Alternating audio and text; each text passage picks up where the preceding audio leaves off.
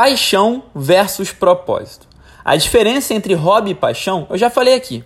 Enquanto um hobby é algo que você faz para passar o tempo, enquanto exerce uma paixão, não existe o tempo, tamanho ou nível de presença durante aquela atividade. Existe ainda uma abordagem mais profunda sobre o tema paixão, que é na diferença entre ela e o propósito.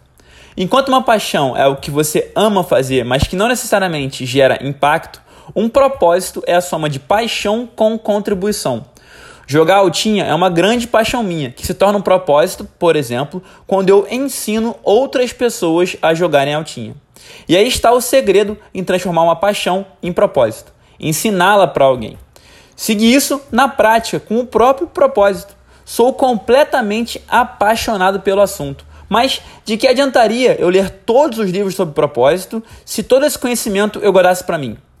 Meu interesse por propósito se torna algo maior quando eu justamente ajudo outras pessoas a encontrarem o propósito delas.